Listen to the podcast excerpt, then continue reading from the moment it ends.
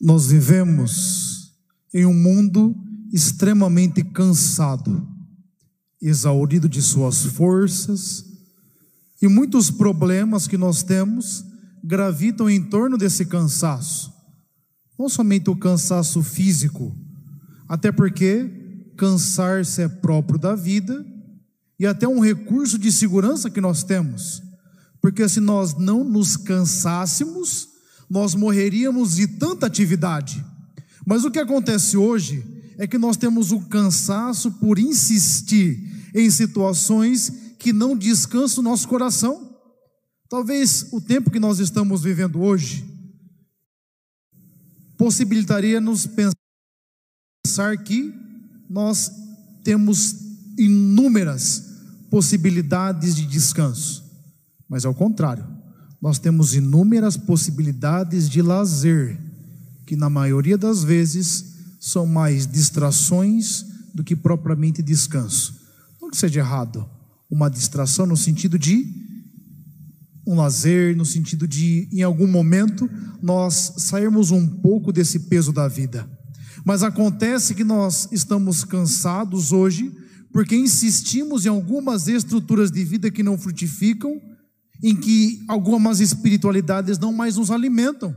E hoje o Senhor nos apresenta que o verdadeiro descanso, quem nos dá é Ele. E descansa em Deus quem tem primeiramente a atitude de descobrir-se pequeno. Olha o que o Evangelho faz. Jesus começa uma oração que é tipicamente hebraica, com a fórmula de louvor, de bem dizer a Deus, e ele agradece a Deus que se revelou aos pequenos e não aos sábios entendidos. E compreenda bem, a sabedoria, os sábios e entendidos aqui não são no sentido que as sagradas escrituras nos apresentam, porque a sabedoria para nós somos cristãos como que é? É a palavra de Deus que assimilada na vida frutifica em atitudes boas, atitudes próprias de um cristão. Não é a sabedoria que o Senhor apresenta, a sabedoria que ele está dizendo que não acolhe a revelação de Deus. Os entendidos que não acolhem a revelação do Senhor são aqueles que estão muito cheios de si, são aqueles que fazem da sua vida um serviço à vaidade e não um serviço ao próximo, porque as diversas ações, atitudes que nós assumimos, que nós desempenhamos, por mais boas que elas sejam aparentemente, elas precisam estar enraizadas em nosso interior, porque nós sabemos como acontece hoje, como que se manipula as ações, como que se manipula alguns feitos. O que o Senhor espera de nós é a pequenez daquele que não é inferior aos outros, a pequenez daquele que não é isento ou com menos recursos, é a pequenez daquele que descobriu que existe que um é grande, e esse grande é Deus. E quando nós nos encontramos com o mistério de Deus, nós percebemos que ele é grandioso, muito maior do que todos nós, e ao nos descobrirmos como criatura, nós nos colocamos em uma atitude de humildade diante do mistério de Deus que se revela a cada um de nós.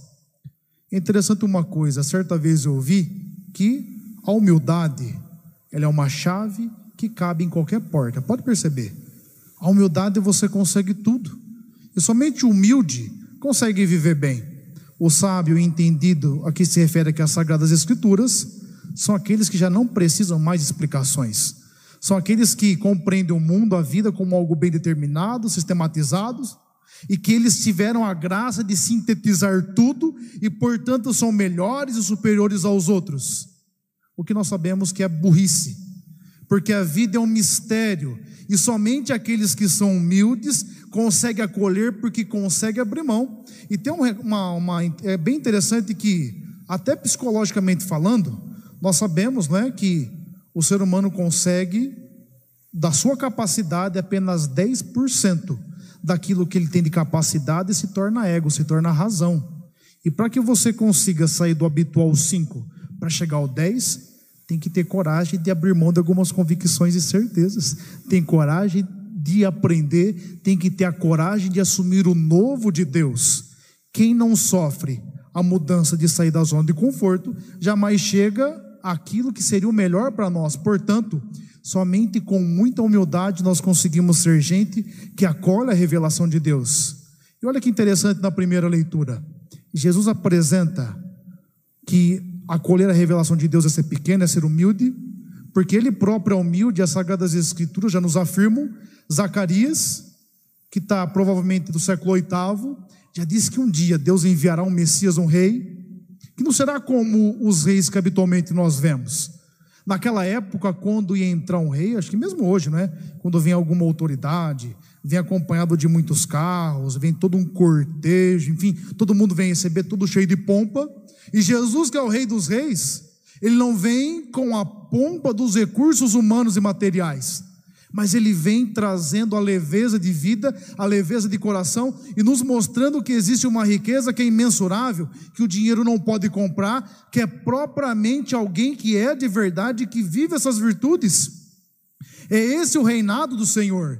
Portanto, a primeira pergunta que nós temos que nos fazer é se nós temos sido pequenos, nós temos assumido a grandeza de Deus, e assumir a grandeza de Deus é viver sob esse reinado virtuoso, e não sobre o reinado de tantas e tantas propostas de vida que não agradam a Deus.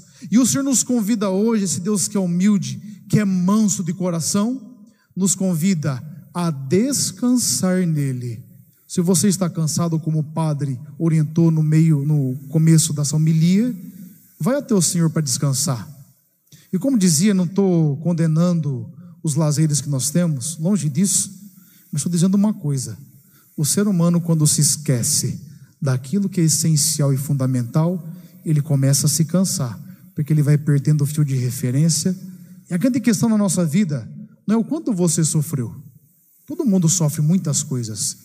Evidente que o sofrimento de alguns, a missão de, de algumas pessoas, são muito maiores do que de alguns de nós. A grande questão não é o que você sofreu, o quanto você sofreu, é como você tem sofrido. O que o nosso mundo perdeu é o norte, é o ponto de referência que é Deus. A fé não pode ser uma dentre tantas possibilidades da nossa vida, ela tem que ser o fundamento de tudo. E por que, que muitas vezes nós vivemos cansados? Porque nós insistimos, insistimos, insistimos em situações que não vão para frente. O que mais se vê hoje é uma geração que cai na depressão por excesso de passado, excesso de rememorar aquilo que aconteceu. É evidente que há casos que biologicamente a pessoa falta alguma substância, falta alguma situação e a pessoa adentra nesse quadro. Mas muitas vezes há um excesso de passado de nós não conseguirmos caminhar. Aquela fórmula que você deve ter ouvido, né? Depressão, excesso de passado, ansiedade, excesso de futuro. Ansiedade, excesso de presente. Aliás, ansiedade, excesso de futuro. E toda essa tensão, excesso de presente, que é tudo ao mesmo tempo, que é o estresse, que é, vitimiza muito o nosso, nosso mundo hoje, que é esse excesso de presente. Nós não podemos viver de excesso de passado, nem de excesso de presente, nem de excesso de futuro. Não podemos viver somente na depressão, não podemos viver somente no estresse, não podemos viver somente na ansiedade é a espiritualidade, é a vida de oração que vai conseguir harmonizar todas as dimensões da nossa vida. E o Senhor nos orienta como que tem que ser isso. Basta olharmos a segunda leitura. Olha só. O Senhor coloca que nós precisamos superar a dinâmica da carne através da dinâmica do espírito.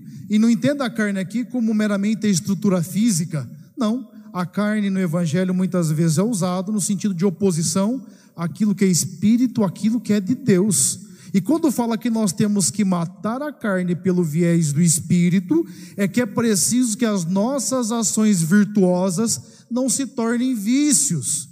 O oposto de virtude é vício. Um hábito bom que se torna hábito é virtude. Um hábito ruim que se um, algo ruim que se torna hábito na sua vida é vício. A grande pergunta que nós temos que fazer hoje, nós temos em nossa vida vícios ou nós temos virtudes? Nós estamos habituados ao bem ou nós estamos habituados ao mal? Habituar-se ao bem é viver na virtude, é viver aquilo que Deus espera de cada um de nós, é de certa forma descansar o coração num fundamento que é sólido, num fundamento que é seguro. Olha que interessante essa dinâmica que o Senhor nos apresenta. Paulo vai dizer assim: olha, nós temos uma dívida, e uma dívida que é impagável. Mas essa dívida impagável, Deus pagou por cada um de nós. Portanto, se nós temos acesso à dinâmica espiritual, à dinâmica sobrenatural, é porque um dia Cristo rasgou os céus e se fez um de nós, e fez por nós aquilo que ninguém mais poderia fazer Portanto, não existe santo que se torna merecedor de graça nenhuma. Todos nós temos uma dívida de gratidão para com Deus. Não só nós que temos as nossas mazelas, nem grandes santos da história da igreja. Olha, certa vez Santa Teresinha do Menino Jesus, em uma confissão, o padre falou para ela, falou assim: "Olha, pecado mortal você nunca cometeu. Santa Gema Galgani também. Gente que nunca teve pecado mortal. O que é pecado mortal? Matéria grave, liberdade e vontade de fazer. Ou seja, você sabe que é ruim, você é livre para não ir e você vai lá e faz. Isso é pecado grave, pecado mortal. Esse povo nunca teve isso aí, não? E nem esse povo que viveu essa pureza, essa retidão de hábito, de tudo, se tornou merecedor. Porque a dívida que nós temos com Deus é de gratidão e como descansa o coração, agradecer a Deus por tudo que acontece. Padre, mas está tudo difícil na minha vida. Mas para estar tá difícil tem que estar tá vivo. Quem está morto não tem mais problema, não. Tem na dinâmica da eternidade. Até para sofrer algumas coisas você tem que estar tá aqui. Até para sofrer algumas situações, Deus tem que te dar o dom da vida. Então a gratidão ela traz uma leveza sem igual ao nosso coração é agradecer a Deus por tudo, porque apesar dos apesares, Ele está conosco e nos possibilita continuar a caminhada, mas só consegue ter essa gratidão para Deus quem um dia conseguiu fazer-se pequeno, assumir a grandeza de Deus. Para encerrar, talvez eu não consiga expressar toda a frase que uma vez ouvi do Padre Léo, né, que fundou a comunidade de Betânia, morreu no ano de 2007. Ele dizia o seguinte: o céu é para quem pensa grande, ama grande, mas tem a coragem de viver pequeno. Que nós tenhamos essa coragem de viver a pequenez no sentido de humildade, no sentido de nos colocar diante do mistério de Deus, do mistério da vida, como alguém que está aprendendo. Feche os seus olhos, abaixe a sua cabeça e nesse silêncio, apresente ao Senhor seu coração, apresente a sua vida apresenta a sua história, apresenta todas as realidades que você traz no seu interior. Entrega ao Senhor todo o peso, tudo aquilo que tem encerrado a sua vida num contínuo fluxo de exigências, de perfeccionismos e tendo impossibilitado de ver a, a simplicidade de Deus.